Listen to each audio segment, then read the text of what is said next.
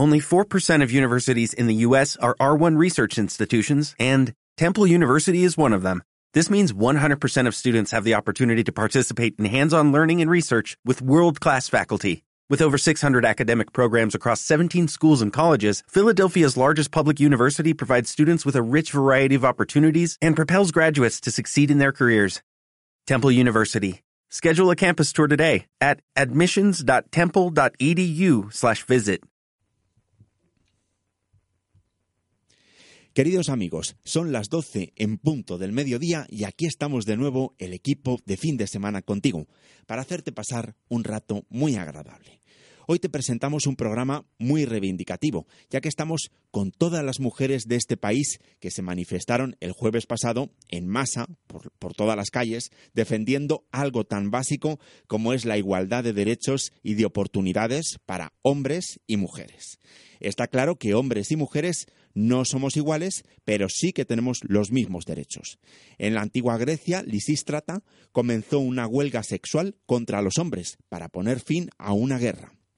En la Revolución Francesa, las mujeres parisinas exigieron libertad, igualdad y fraternidad. En 1908, unas 15.000 mujeres marcharon por las calles de Nueva York exigiendo una reducción de la jornada laboral, mejores salarios y el derecho al voto. Y desde entonces hasta ahora, todavía las mujeres siguen estando discriminadas. Todavía queda mucho camino por recorrer.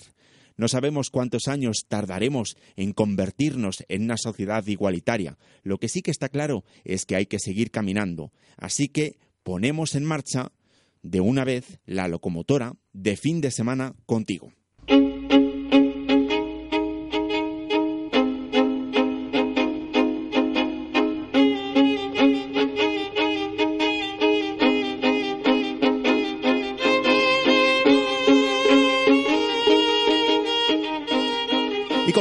Nuestro programa saludando como siempre a nuestro equipo de redactores, a Eva Salamanca y Ángel Jiménez. Y por supuesto también eh, pues saludando a nuestro técnico, que es el que se encarga del, del sonido y el que permite que nos llegue, que os llegue a todos vosotros este espacio con la máxima calidad. A Miguel Ángel Cerrada.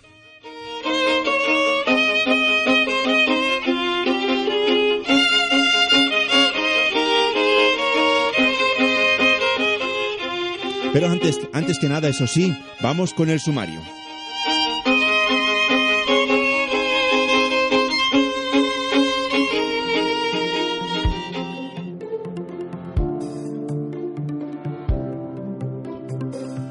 Comenzaremos nuestro espacio como siempre con la actualidad más ardiente, con nuestras noticias reivindicativas y positivas. Después nos iremos hasta Túnez de la mano de Munira Berbel, su directora general de turismo para España y Portugal. Con la coach Catalina Davis hablaremos del éxito.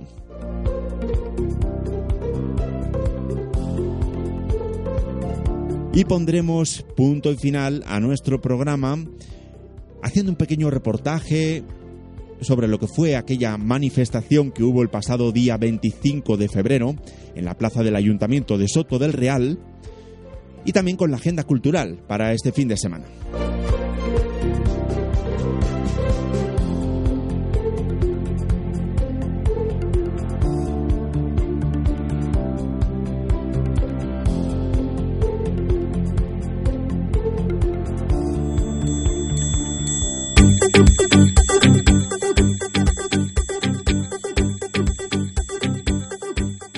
Desde el mes de enero, el movimiento feminista ha estado trabajando para conseguir que la huelga que todos vivimos el pasado jueves se haya convertido en un gran éxito.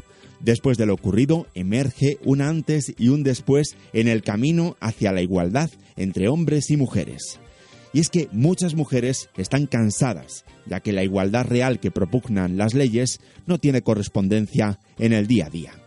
Ocurra lo que ocurra, está claro que las mujeres no están dispuestas a seguir como hasta ahora.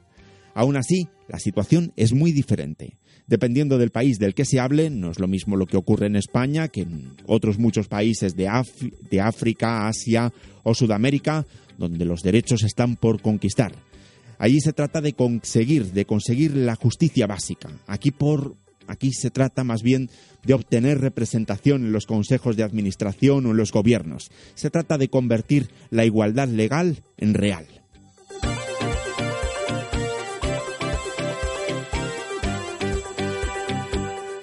Unas 5.000 mujeres de la España rural recibirán formación gratuita en nuevas tecnologías dentro del proyecto Digitalización, que se presentó el pasado día 2 de marzo, durante el acto presidido por la reina.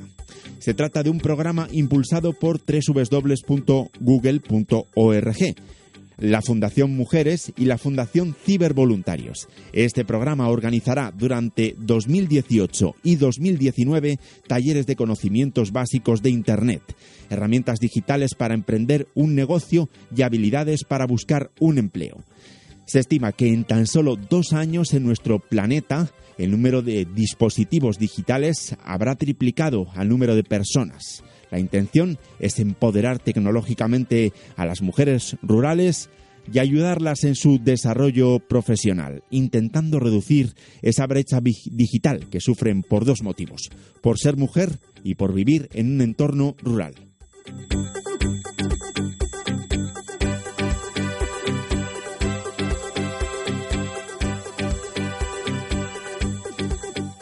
Compras un árbol y recibes fruta en casa cuando lo necesitas. Se trata de una iniciativa que atrae diariamente a multitud de visitantes centroeuropeos al municipio valenciano de Vétera, que no es precisamente de los más turísticos de la región. Alemanes, franceses, austriacos, suizos buscan la finca de las naranjas del Carmen y lo hacen con el objetivo de hacerse un selfie con el árbol que les cuidan, que les cuidan allí, en esa misma finca. La propuesta innovadora trata de unir a las personas con sus alimentos. Naranjas del Carmen surgió en 2010 como una empresa que se dedicaba a vender fruta por Internet, pero con el paso de los años el modelo se ha ido desarrollando.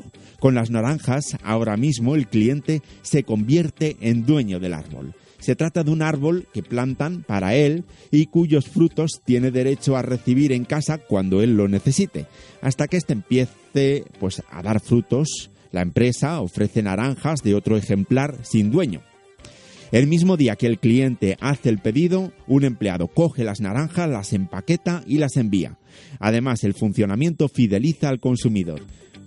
Fideliza al consumidor por el vínculo afectivo que desarrolla con su propio árbol el cliente recibirá de este su, cosecha anual. Aparte, le podrá poner también un nombre y seguir su crecimiento, incluso podrá visitarlo. Esta empresa trabaja también con otras especies como los olivos y los almendros y con otros productos como la miel. Ahora mismo se producen más de 300 millones de toneladas de comida al año, de los cuales se tiran en torno a 100 millones a la basura. Naranjas del Carmen nos ofrece una alternativa más sostenible, ya que se cultiva tan solo lo que se come, con una trazabilidad y una transferencia total, una transparencia total del origen de los alimentos que recibes con un precio muy ajustado y sin tratamientos químicos.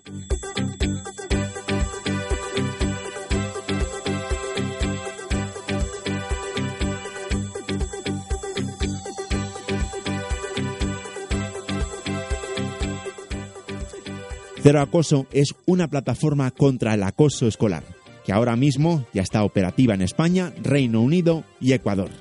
Hay muchos chicos jóvenes, adolescentes, que diariamente sufren intimidaciones, insultos y malos tratos por parte de sus compañeros de clase e incluso por vecinos del barrio. Cero Acoso cuenta con una APP por medio de la cual estos jóvenes pueden hablar con personas que podrán ofrecerles una solución a esos problemas que tanto les hacen sufrir, a esa situación tan angustiosa. Se trata de una APP que permite una comunicación anónima y que siempre les va a ofrecer una solución. Gracias a Mi AAA, My una entidad de financiación alternativa, Cero Acoso ha conseguido un préstamo de 50.000 euros para desarrollar su expansión por países sudamericanos.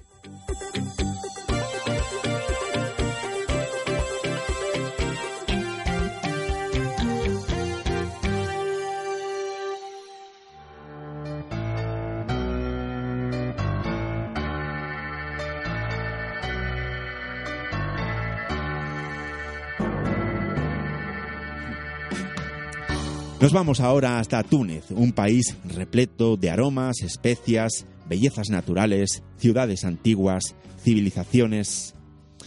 Nos vamos y lo hacemos de la mano de su directora general de turismo en España y Portugal, a quien tuvimos el gusto de conocer el pasado fin de semana en la Feria del Viaje de Madrid.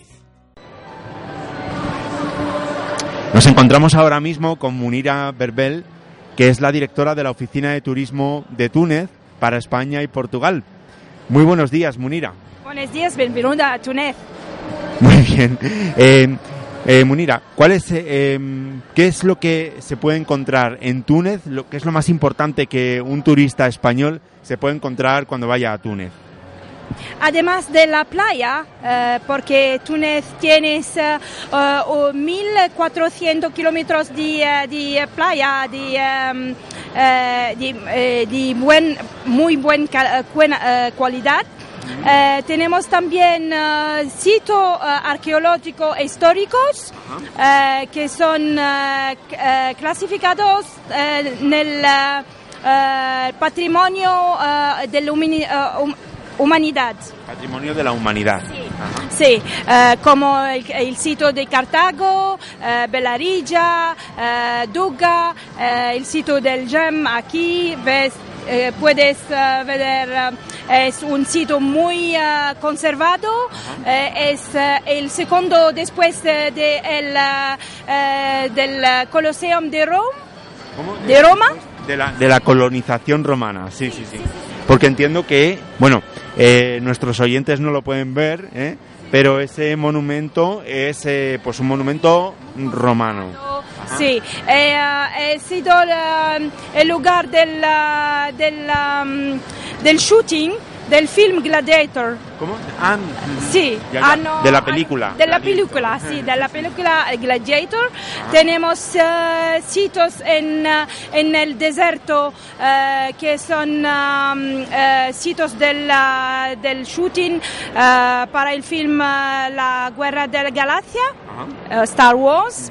Uh, tenemos también un Sahara muy, uh, muy guapo, con dunas, eh, con um, lugares para, para campos.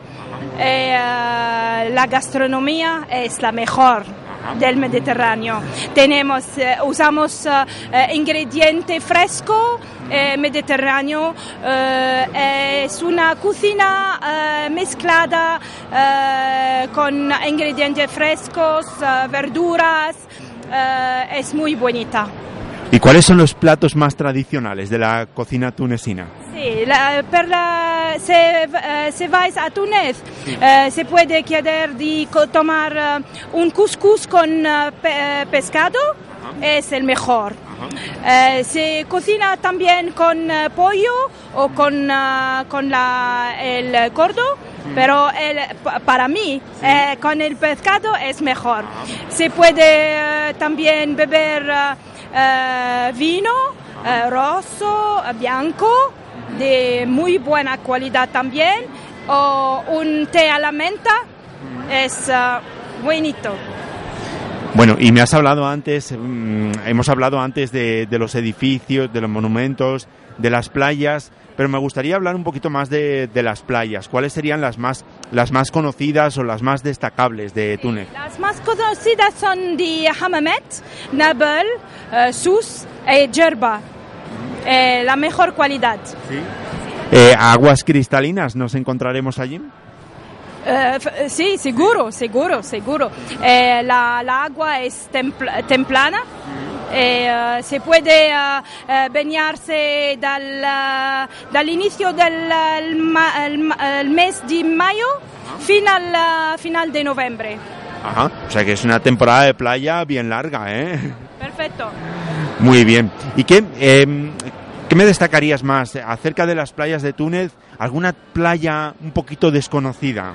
que no sea muy turística. Ah, es, eh, um, playas que son uh, uh, um, que son vírgenes. sí. sí. hay Hergla, Monastir, Mahdeya, son muy, muy bonitas, sí. Ajá. Perfecto. Y bueno, y estábamos hablando también de, del Túnez monumental, el Túnez de los romanos. Eh, ¿Qué otros restos podemos encontrarnos? Aparte de restos romanos, también hay fenicios. Eh, eh, sitios arqueológicos, eh, también museos. en, por, ejemplo, en, en, el Museo del Bardo tienes la, la, colección, las muy importantes de la humanidad en mosaicos. En mosaicos. Sí, de mosaicos. Perfecto. muy bien. Pues no sé si si querías eh, decir algo más para animar a todos nuestros oyentes que vayan a visitar Túnez.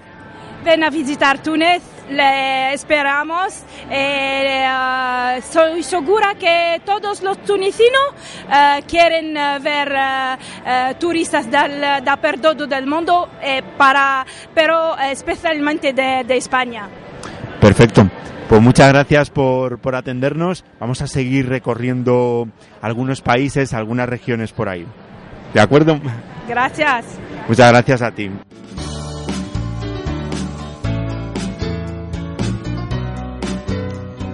Y de Túnez, eh, y de su impresionante cultura y de su belleza natural, volvemos de nuevo a la península ibérica y de la mano de Catalina Davis vamos a conocer ahora mismo cuáles son las claves para conseguir el éxito en la vida. En nuestro programa nos acompaña hoy Catalina Davis, una coach muy reconocida que tiene su propio método para conseguir que las personas alcancen el éxito. Muy buenos días, Catalina. Buenos días, Nacho. Muy buenos días. Según he podido comprobar, durante algunos años has dirigido algunas empresas, eres coach, mentora y formadora de alto rendimiento. Ahora tienes tu propio método para conseguir el éxito. ¿Cómo has llegado a este mundo del coaching? ¿Qué ha pasado? Eso es. Bueno, la verdad es que eh, mi vida ha tenido diferentes fases.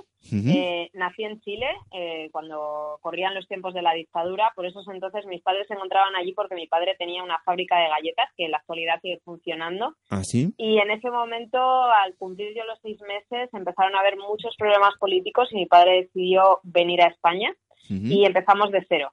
Ahí fue donde, bueno, yo creo que a, nivel genético estoy aprendiendo y, cogiendo todas todas las capacidades necesarias como para reinventarse, porque finalmente pasamos de, de, tener una fábrica de galletas a llegar aquí y no tener absolutamente nada.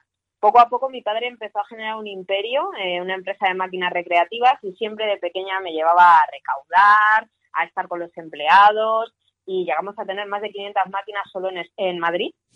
Luego más eh, una expansión a nivel nacional, pero bueno, eh, llegó el tema de las videoconsolas y todas las empresas de máquinas recreativas de videojuegos se fueron a la quiebra, obviamente, porque ya la gente no iba a los salones de juegos, sino que eh, empezó a jugar más en su casa. A raíz de ahí mi padre se tuvo que volver a ir reinventar, eso me pilló más, más adulta y comenzó a hacer lo que más le apasionaba, que eran los juguetes antiguos y de colección. Y ahí yo sí fui parte muy activa de eso. Empezamos a hacer salones a nivel internacional eh, de coleccionismo y luego yo empecé la digitalización de todo el negocio a través de, tiendas online, posicionándonos de esa manera los segundos a nivel europeo. Parecía que todo iba bien hasta que con 23 años me empecé a encontrar mal, mal, mal y un día me levanté y había perdido la vista y el oído más de un 50%. Los médicos no encontraron ninguna solución y después de cinco años, a través de una búsqueda muy perseverante, encontré en el crecimiento personal la, la solución y conseguí recuperarme. Y un maestro mío siempre me decía, en la vida de las personas hay dos días importantes. El día en el que naces y, en el día, y el día que sabes para qué. Y yo ese día descubrí para qué había nacido, ¿no? y realmente me propuse hacer llegar al mundo la posibilidad de ver las cosas de una manera diferente y de encontrar soluciones diferentes, que las que tenemos actualmente no es que sean malas, sino que también tenemos que poder elegir y tenemos que tener más opciones si en algún día nos encontramos mal o no somos felices o nuestra empresa no funciona. ¿Qué es lo que te pasó exactamente en el, en, el, en el ojo y en el oído? Eh, los médicos no supieron detectarme nada. Fue tras una larga investigación, yo me puse a estudiar naturopatía y ahí descubrí algo que se llaman metales pesados. eh, me hice unas analíticas que, bueno, fue, fue importante la, la búsqueda que tuve que hacer de un sitio donde me pudiesen hacer esas analíticas específicamente y resulta que tenía una intoxicación abismal que me había afectado a todo el, sistema nervioso. De hecho, cuando hablé con, con, el laboratorio me dijeron, pero no sabemos ni cómo puede seguir viva. Dice, la, la única vez que hemos visto una intoxicación igual es a un chiquito que había estado en Afganistán como militar dice que la pólvora de todos esos componentes tenía unos altos índices de metales pesados como los tuyos, pero eh, claro, realmente era, era muy, muy potente. ¿De dónde vienen? Bueno, eh, muchas veces nos hemos planteado que podía venir de los juguetes antiguos, de las pinturas, que como yo siempre desde pequeña estuve muy rodeada de eso, pues claro, cogía los juguetes, me metía la mano a la boca y claro, eso lleva plomo, estaño, cobre, todo, todo lo que yo tenía realmente eh, acumulado en mi cuerpo. Bueno, pero el caso es que eso al final mm, lo que, lo que te lleva es a, descubrir cuál es tu auténtica vocación. Eso es, efectivamente. Yo tengo que reconocer que aunque los juguetes eh, me aportaron muchísima experiencia, eh, obviamente era un bueno es un negocio muy próspero porque a día de hoy sigue funcionando la empresa, aunque yo ya no estoy tan directamente vinculada. Y, realmente me sentía vacía. Sabía que tenía que, que haber algo más. Yo sentía que había algo más para mí y llegó en forma de enfermedad. Ahora miro esos cinco años para atrás y agradezco incluso el, haber enfermado porque es lo que me ha dado la posibilidad de poder, por ejemplo, estar aquí hoy contigo. Muy bien. Bueno, eh, buscando información sobre ti en Internet, he encontrado el término bio, bioneuroemoción. ¿Qué significa? Mira, la bioneuroemoción eh, es una metodología creada por Enrique Corbera, también digo que tiene sus inicios en la biodescodificación, eh, biodescodificación francesa, medicina germánica. Eh, ¿Qué significan todos estos términos? Bien, es una metodología que sobre todo habla de cómo nosotros a nivel inconsciente eh, marcamos simbología, ¿vale? Mm, en nuestro inconsciente todo es igual a todo.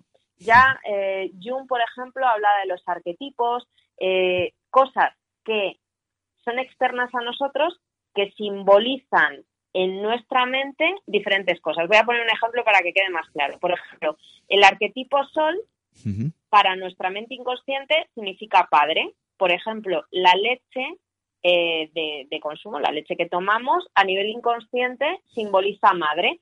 Hay cosas que nosotros vinculamos. Muchas veces en mis conferencias digo, piensa en un coche rojo. Y la mayoría de la gente me dice, piensa en un Ferrari. ¿Ves? Nosotros tenemos asociado que el rojo es Ferrari, ¿vale? Pues todas esas asociaciones son las que, digamos, estudian la biodescodificación. ¿Qué ha hecho Enrique Corbera? Hacer un método sobre estas asociaciones y cómo también eh, nosotros asociamos emociones a unas determinadas enfermedades. Eh, según, según los estudios de Corbera, de medicina germánica y de todas estas cosas, eh, por ejemplo, todas las enfermedades van de la mano de una determinada emoción. Por ejemplo, si tengo asma, a lo mejor es que he vivido una situación asfixiante en mi vida, algo que me impedía respirar. Y eso es lo que estudia la bioneuroemoción. También eh, ellos la vinculan al transgeneracional. ¿Qué es el transgeneracional? Todas las cosas que heredo genéticamente y resulta que, según los últimos estudios que ya estamos eh, viendo eh, a nivel de epigenética, nosotros no solo heredamos el color del pelo y de los ojos, sino que también heredamos emociones y patrones de comportamiento que nos llevan a eh, actuar de una determinada manera. Y muchas veces no sabemos por qué estamos actuando de, de, esa manera y queremos salir de ese patrón, no comprendemos qué es lo que nos está pasando y simplemente es que estamos repitiendo un patrón de algún familiar, por ejemplo. Bueno, precisamente también otra de las preguntas que se me estaba pasando ahora mismo por la cabeza es de qué forma influyen estas emociones en los resultados que nosotros conseguimos diariamente. Bueno, al 100%, al 100%. Eh, nosotros, eh, fíjate, es que lo hacemos todo de manera emocional. O sea, eh, pero ¿por qué se generan esas emociones? Primero nos tendríamos que preguntar ¿por, qué, ¿por qué yo tengo una emoción? Una emoción proviene de un pensamiento. Cuando yo tengo un pensamiento en mi cabeza, ya sea de manera consciente o inconsciente, porque la mente inconsciente rige el 97% de nuestra vida, Nacho. El 97% de nuestra vida. O sea, realmente eh, es, todo la mente inconsciente. Vivimos en piloto automático la mayoría del día. O sea, yo ahora mismo estoy hablando y yo no pienso lo que estoy hablando, me sale de manera inconsciente. Estoy moviendo las manos, estoy respirando, me está latiendo el corazón y todo eso funciona de manera inconsciente. Entonces, pensar que yo no tengo pensamientos de manera inconsciente sería absurdo, ¿vale? Entonces, eh, de repente yo empiezo a sentir una emoción y esa emoción viene provocada por un pensamiento consciente o inconsciente que he tenido previamente. En base a mi estado emocional, eh, digamos que yo me voy a poner unas gafas, ¿vale? Y en, y en base a mis patrones de pensamiento, yo me voy a poner unas gafas que me van a hacer ver el mundo de un determinado color. Yo te voy a hacer una pregunta. Si tú hubieses nacido Sí. Con unas gafas de color azul, ¿de qué color verías el mundo? Hombre, pues eh, supongo que las vería, claro, a nivel inconsciente yo ya pienso que las vería, que vería el mundo de color azul. Pero seguramente no. A ver, claro, tú imagínate, tú naces con las gafas y tú ves el mundo normal. Tu filtro con el cual tú estás viendo la realidad es azul con lo cual tú no conoces otro color. Para ti ese sería el color normal. Y luego un día te quitas esas gafas y te das cuenta que no, que toda la vida habías estado llevando un filtro azul. Y ahí por fin conoces el verdadero color de la realidad, por así decirlo. Pues lo mismo pasa con nuestras emociones y con nuestras creencias y patrones de pensamiento. Cuando de repente nos damos cuenta un día que toda esta realidad que hemos generado proviene de un patrón de pensamiento y que solo cambiando ese patrón mi vida cambia de color, es impresionante los resultados que tenemos. ¿Y de qué forma eh, nos puede ayudar una coach, como en este caso eres tú, a conseguir esos, esos éxitos? ¿En qué se basa tu método? Vale, yo, mm, yo tengo que advertir que yo estudié coaching, ¿vale? Efectivamente, yo tengo un máster en coaching, inteligencia emocional, eh, eh, un máster en coaching emocional, relacional y cognitiva por la Universidad de Alcalá de Henares, pero yo el coaching apenas lo utilizo. Sí que es verdad que en algún momento dado lo puedo utilizar, pero mi metodología va basada sobre todo en esta parte inconsciente. Eh, a mí me gusta mucho hablar de, la reprogramación. Al final, eh, yo considero que nosotros somos como ordenadores, me gusta hacer ese símil. Nosotros eh, somos unos ordenadores que a lo largo de la vida, desde que nacemos hasta el día de hoy, eh, se nos van metiendo programas. ¿Qué piensa mi papá sobre la política? ¿Qué piensa mi mamá sobre el sexo? Eh, ¿Cómo viví la autoridad en mi casa y en el colegio? Y toda esa información se va quedando grabada en mi disco duro. ¿Qué es lo que pasa? Que hay muchas veces que cuando nos hacemos adultos, toda esa información que quedó grabada en, en nuestro disco duro ya no nos sirve. Pero nosotros seguimos ejecutando ese programa antiguo porque no hemos eh, comprado la actualización, ¿vale? Y entonces seguimos ejecutando esos programas que ya no nos sirven. ¿Para qué sirve la reprogramación? Con esa reprogramación detectamos qué programa estás ejecutando que ya no te sirve, lo sacamos y lo reemplazamos por otro. Para que tú, digamos, empieces a ver el mundo de otro color. Vamos a sustituir ese color por, por uno nuevo que de verdad funcione y te haga feliz.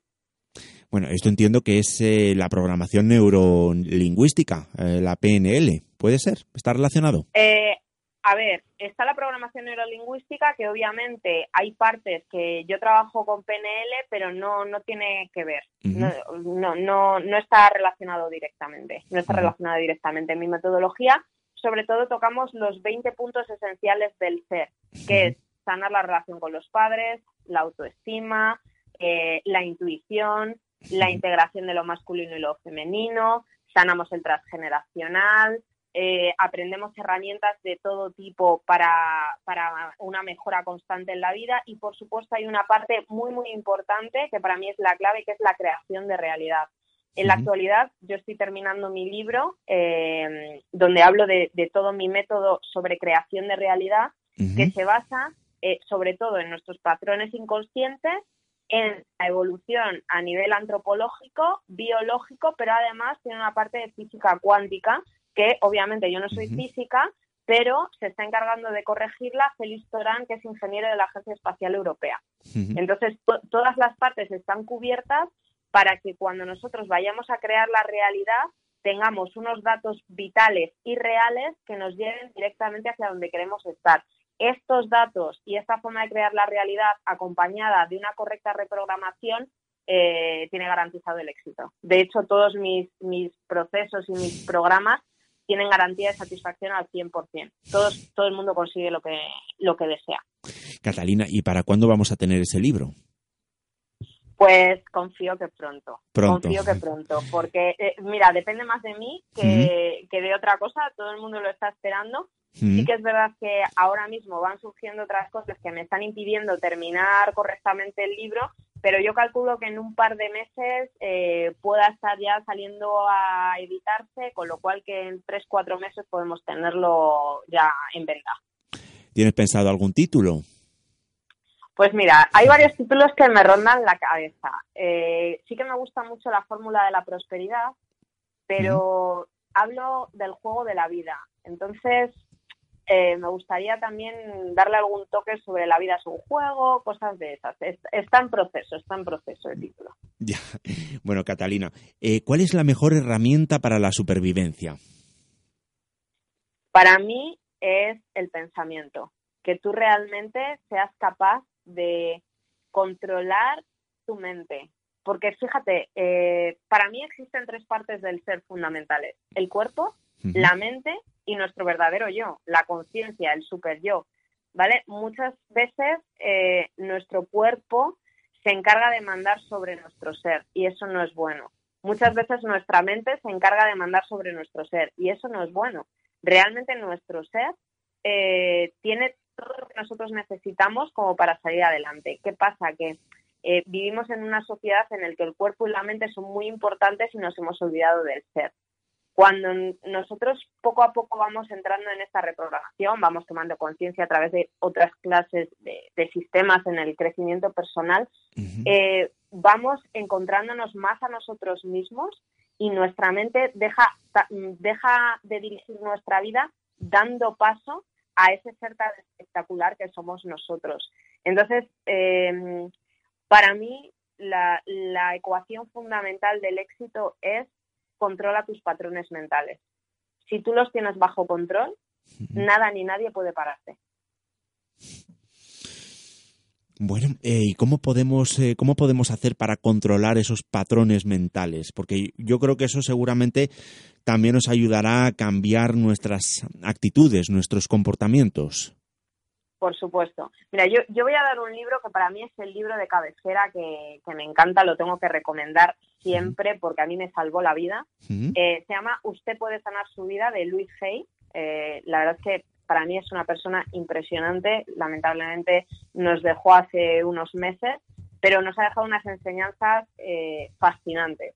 Entonces, si yo, eh, alguien tuviese que dar un primer paso en su crecimiento personal y en, y, en, el control sobre sus pensamientos, eh, recomendaría ese libro sí o sí. Y además yo ahora estoy dando la oportunidad de manera completamente gratuita durante cinco días entres a un programa de reprogramación. Eh, que tenemos el, reto Alcanza tus sueños. Entonces, en, ese programa eh, eh, se consta de hacer una reprogramación a nivel de afirmaciones y de hacer unos ejercicios en nuestra sede online. Está teniendo unos resultados espectaculares en tan solo cinco días, o sea que es gratuito. Invito a todos los oyentes a que se unan a él porque realmente merece la pena. Catalina, ¿cuál era el autor de ese libro de Usted puede sanar su vida? Luis Jai, lo hice H-A-Y. Lo hice H-A-Y. Eh, Efectivamente. Perfecto. Bueno, de, todas formas, eh, también voy a indicar a todos los oyentes eh, tu página web, que es eh, www.catalinadavismethod.com. Es www.catalinadavismethod.com. Y en esta página web es precisamente donde podemos, eh, donde nos podemos apuntar a ese, a ese reto completamente gratuito de cinco días ¿eh? para reprogramar nuestra, nuestra mente.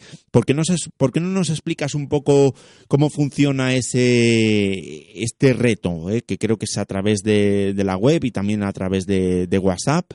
Si nos lo puedes detallar un poquito, un poquito mejor, cómo funciona, que nos envías también unos PDFs. Sí.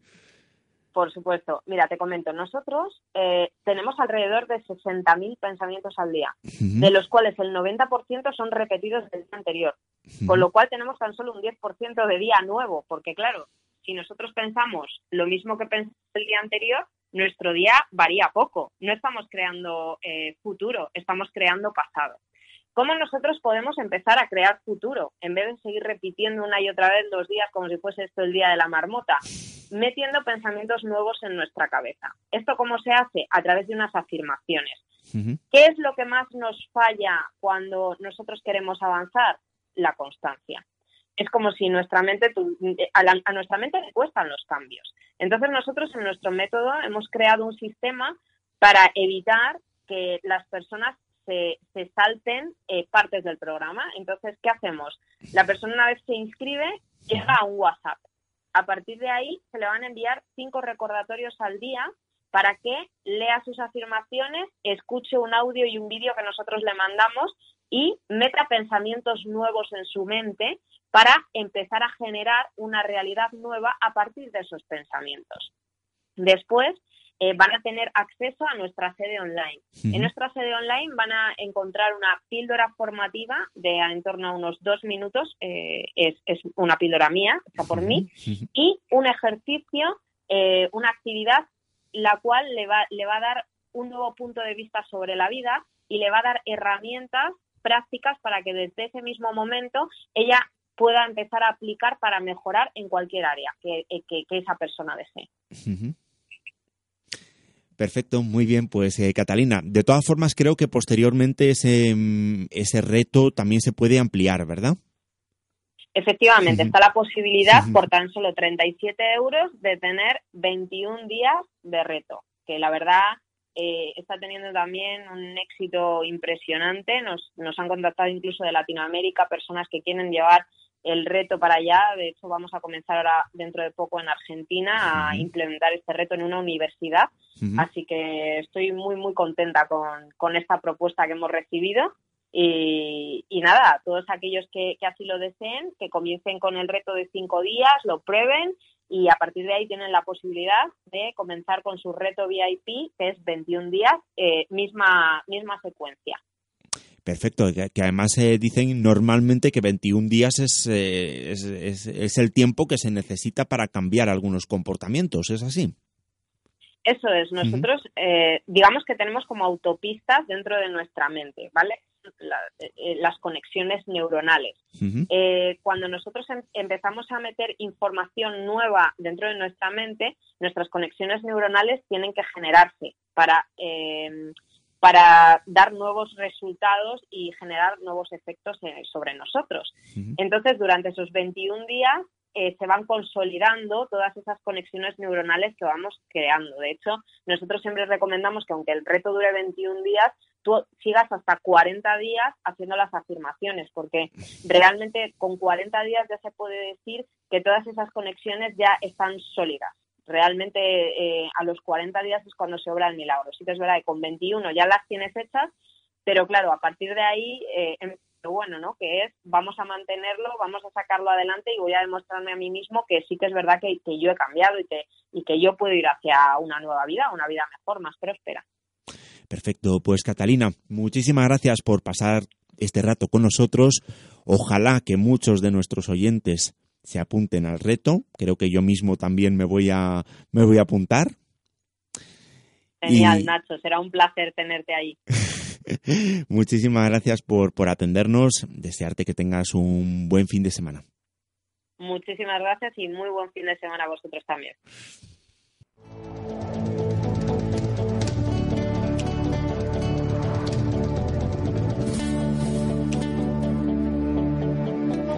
El pasado domingo día 25 en la plaza del Ayuntamiento de Soto del Real cientos de personas se concentraron para reivindicar la recuperación de su tren.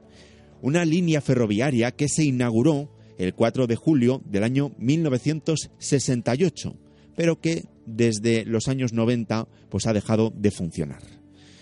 Desde mediados de los 70 está proyectado que llegue el cercanías a los pueblos de la Sierra Norte de Madrid, pero no termina de llegar. El 25 de febrero recogimos testimonios de algunas personas como el del Pepe Jordán, presidente de la Asociación de Mayores de Manzanares el Real. Eh, ¿Tú eres eh, de Manzanares? De... Manzanares. ¿Llevas toda la vida allí? O toda la vida. Llevo 55 años en Manzanares. Pepe, ¿recordarás entonces cuando funcionaba el tren que llegaba hasta aquí, hasta Soto del Real? Yo he montado en ese tren. ¿Y tienes alguna anécdota, alguna curiosidad? Que era muy cómodo porque dejábamos el coche en la estación, cogíamos el tren y cuando volvíamos, no miento, no cogíamos el coche, había un, autobusito pequeño que nos recogía y nos traía. Había un autobusito en la estación de Soto, bajaba del tren, te bajaba, montaba en tu autobusito y te llevaba a Manzanares. ¿Y ese autobús te llevaba a Manzanares? ¿Es una línea regular que existía? era un autobús particular que tenía puesto, pues no sé si era entre los pueblos del alrededor, eso ya no lo sé, o era simplemente una empresa que lo ponía. De, de Renfe no era, desde luego. De Renfe no era. Era pagado por los pueblos, estaba esa autobús ahí y nos traía y nos llevaba. ¿Y ese, eh, ese tren que lo cogía? ¿Para ir a Madrid, para ir a Burgos, Aranda? Para ir, yo generalmente para ir a Madrid. Con esa línea nunca he ido yo hacia abajo, hacia Burgos ni Aranda.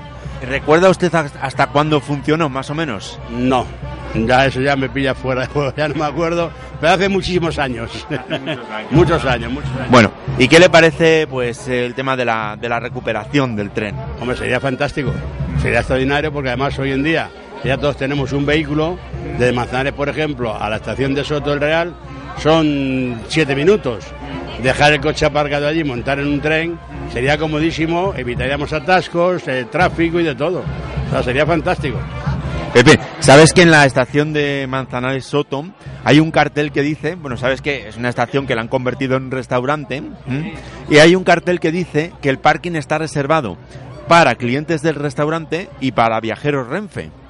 ¿Para qué viajeros Renfe? Me pregunto yo. Los viajeros Renfe cuando se montaba en Renfe. hoy, hoy es solamente para restaurante. No, no, pero es que eh, es un cartel que... sí. claro, está de tiempo y ese cartel es el que yo le decía que estaba reservado para eso, para los que íbamos con el coche, que entonces todos no teníamos coche y cogíamos ese autobusito que nos traía hacia el pueblo. Claro, pero ese restaurante eh, no lleva tantos años como... El restaurante lleva ya muchos años montado, ¿eh? ya lleva muchos años montado y además yo no sé el restaurante en qué condiciones está ahí en la estación. si es, con, si es alquilado por Renfe, no lo sé, solo desconozco. Yo sé que el restaurante está uno descomiendo, se come muy bien, eso sí es verdad, pero que no sea restaurante. Pero que no implicaría nunca. El restaurante no estorbaría para poner la estación, al contrario lo que fuésemos allí no da tiempo a tomar un café, si acaso mientras esperamos el tren, o al regreso tomar un café, lo mismo. Lo mismo que está en Colmenar Viejo y tiene una máquina que tomas el café allí. Pues aquí, aquí sería tomar un café allí, o sea que muy bien. O sea que estaría, estaría estupenda la estación con el restaurante, se puede... Sería fantástico. Fantástico, fantástico. Bueno, pues vamos a ver si entre todos lo, lo conseguimos. Nosotros estamos de todo lo posible. Ya ves que hemos estado aquí haciendo unas amigas para todo el mundo nuestro alcalde de nos pidió que hiciésemos algo, las de mayores, y así lo hemos hecho, y que ha sido un éxito total. Así que aquí estamos con ello. Muy bien, pues Pepe, muchas gracias por, por atendernos y esperemos que, que esto se lleve, que esto se consiga al final. A vosotros os preocuparos de que esto se divulgue y que la gente se entere bien de todo ello.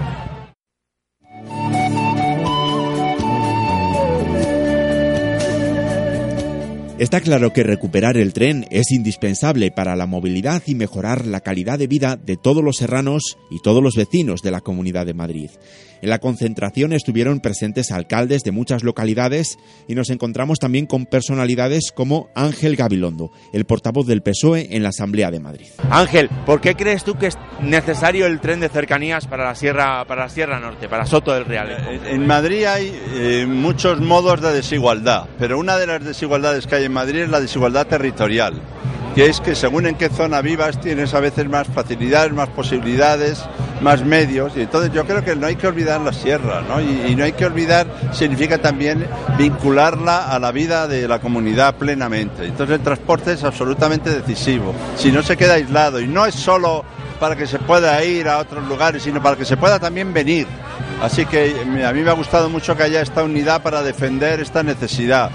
Y es compatible, desde luego, el mejorar eh, las infraestructuras y ampliarlas y el tener mantenimiento con hacer esta línea que aquí se señala.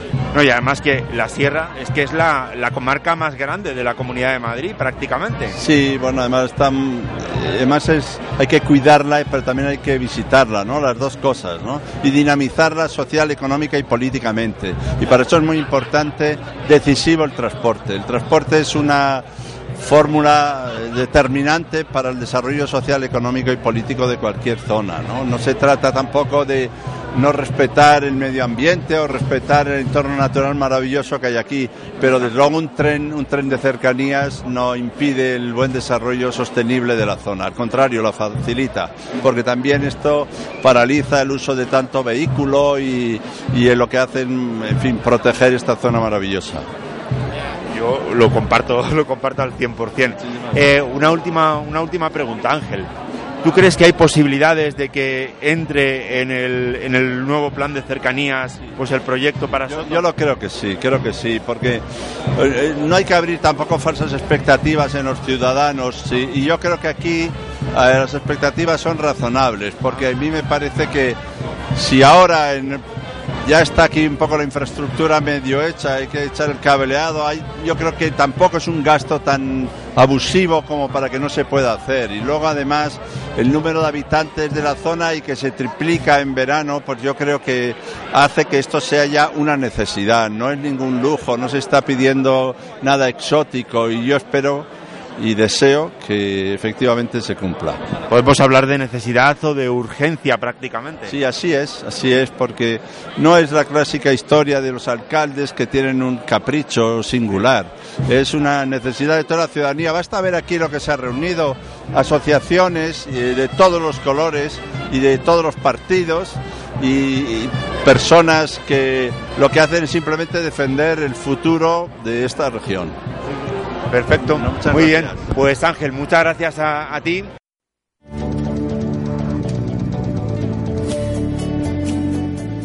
El regreso del ferrocarril es urgente para la Sierra Norte de Madrid. Recuperarlo es mejorar y garantizar la calidad de vida de todos sus habitantes. Escuchamos a algunos de ellos. Bueno, pues uno de los principales motivos yo creo que es el uso del transporte público con el que la población en general debe estar concienciada y bueno, pues vetar a un municipio como este o como esta zona de, del, del, derecho al transporte público pues es obligarlos a que cojan los coches, mayor contaminación general y los riesgos que tiene la carretera y que no tiene el transporte público. Entonces la apoyamos la reivindicación. Estos pueblos han crecido muchísimo. Entonces, es que la gente, hombre, el hecho de ir a Madrid, las universidades, eh, los médicos, o sea, es un pueblo que yo creo que necesita el tren de cercanía. El tren de cercanía ha llegado en la parte sur, sabes que va a Móstoles, a... entonces yo creo que en ese aspecto estamos un poco olvidados. Y aparte, mira, yo llevo 20 años aquí y ya me vine con la cosa de que el tren al año estaba. Llevamos 20 años. Y hace unos años ya estaba, ya estaba. Y el tren, entonces yo creo que hay que moverse y que esto nos va a dar mucha vida y que yo creo que lo necesitamos, que ya vive muchísima gente aquí, vamos, no en Soto, toda la zona norte. Y entonces ojalá llegue. Vamos a seguir, a seguir, a seguir, esté quien esté. Sí. Es porque tengo que ir todos los días a Madrid a estudiar. Y normalmente cojo el tren, pero tengo que bajar hasta Lo que cojo de aquí es el 720, pero el 720 tiene muy, muy mal horario. Muy mala frecuencia. Es horrible. Vamos, hay que coger. No. y entonces, muchas veces también cuando estoy en Madrid por la noche, que cojo el tren, llego aquí a, eh, llego a Convenal y, muchas veces también se me va el 720, que es el último que pasa a las 9 y 20 de la noche. Tengo que coger el, otro, el, autobús, pero hay tremendo atasco siempre. Y aparte tarda mucho más para llegar a Madrid. Hombre, pues eh, fundamentalmente porque es que no tenemos otra alternativa de transporte más que la carretera, la M607, que es un atasco constante cualquiera que tenga que viajar a Madrid por motivo de trabajo o simplemente desplazarse hasta Alcobendas. Hay muchos vecinos de la zona que trabajan en Alcobendas, San Sebastián de los Reyes, en Tres Cantos. Es que prácticamente no tenemos otra alternativa porque los autobuses por la mañana en hora punta van llenos eh, y, desembocan en lo mismo, es la carretera M607. No tenemos otra forma de, desplazarnos a nuestro trabajo, ¿no? Entonces eso es una necesidad que se ha convertido en vital para todos los que vivimos en esta zona.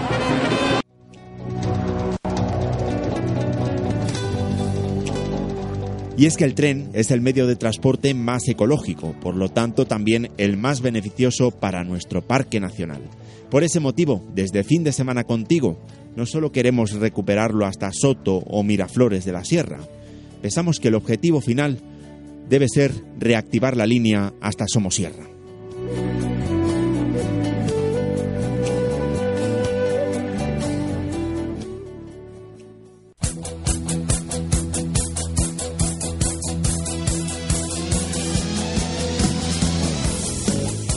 Vamos ya con la agenda cultural para este fin de semana.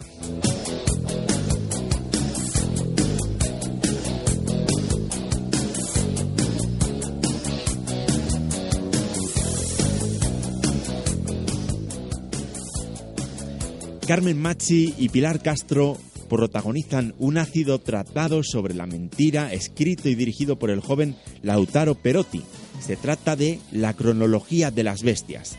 Y lo vamos a poder disfrutar en la sala principal del Teatro Español, en la calle Príncipe número 25, hoy sábado a partir de las 8 de la tarde y mañana domingo a partir de las 7. Las entradas oscilan entre los 5 y los 22 euros.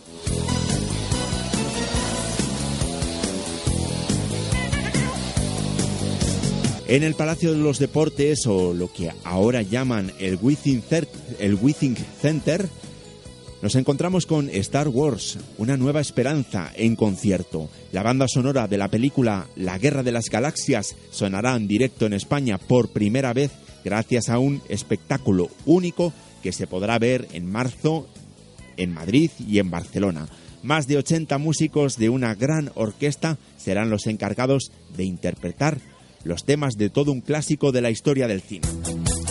Por cierto que este espectáculo de la Guerra de las Galaxias lo podremos eh, disfrutar esta tarde a partir de las ocho y media y mañana domingo a partir de las 5. Como digo, en el Withing Center, lo que es el antiguo Palacio de los Deportes de la Comunidad de Madrid. Y seguimos hablando de música, seguimos hablando de conciertos, únicamente que ahora nos vamos hasta Cataluña. En concreto, en Cataluña, en Barcelona, nos encontramos con el grupo Sidecars, que va a presentar su primer álbum, que se llama exactamente igual, Sidecars.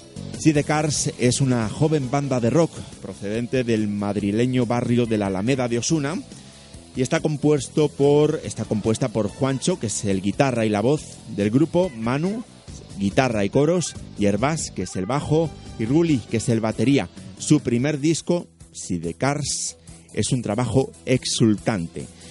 Lo vamos a poder disfrutar en el día de hoy en la Sala Bikini, en Barcelona. Y volvemos a hablar de teatro, porque en Valladolid, en Valladolid vamos a poder ver el intercambio con los geniales Gabino Diego y Tete Delgado, que vuelven a hacernos reír con una comedia escrita por Ignacio Nacho y dirigida por Juan José Alfonso. El intercambio cuenta la historia de una dedicada esposa que decide regalarle a su marido un intercambio. Será eh, esta tarde a las eh, esta tarde en el Teatro Zorrilla de Valladolid. Y de cara al próximo jueves a las ocho y media de la tarde nos espera también en Madrid capital una gran cantante portuguesa que se llama Ana Moura. Será en el Teatro Nuevo Apolo como les digo, a partir de las ocho y media de la tarde, una de las reinas del fado portugués, Ana Moura.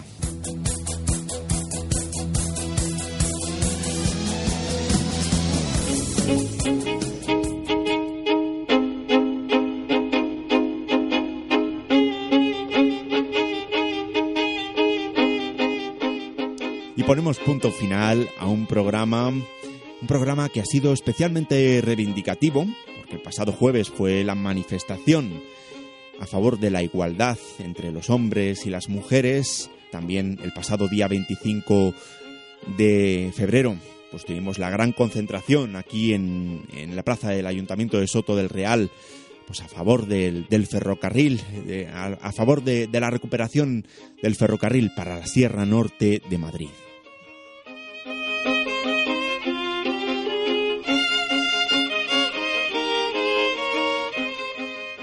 Os recuerdo, eso sí, como siempre hacemos, nuestro correo electrónico fds contigo arroba viajerosibéricos.es, te lo repito, fds contigo arroba viajerosibéricos.es. Muy importante para que te pongas en contacto con nosotros, nos hagas críticas, sugerencias, en fin, ahí nos vas a tener a tu entera disposición.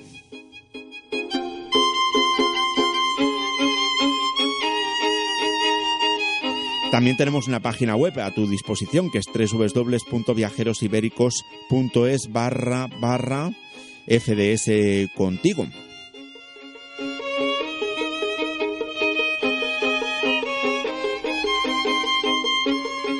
Ahí nos podrás escuchar las 24 horas del día y siempre que quieras todos y cada uno de nuestros programas. Incluso los puedes volver a escuchar te puedes pasar las 24 horas del día escuchándonos si te apetece.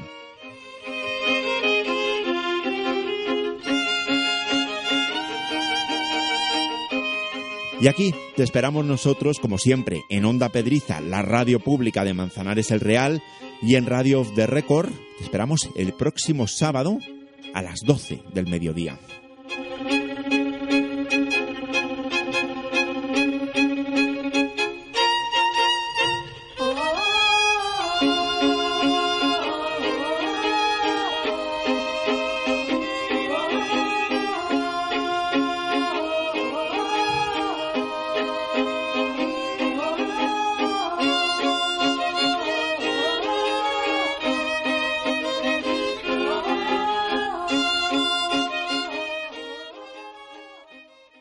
Only 4% of universities in the U.S. are R1 research institutions, and Temple University is one of them. This means 100% of students have the opportunity to participate in hands-on learning and research with world-class faculty. With over 600 academic programs across 17 schools and colleges, Philadelphia's largest public university provides students with a rich variety of opportunities and propels graduates to succeed in their careers. Temple University. Schedule a campus tour today at admissions.temple.edu/visit.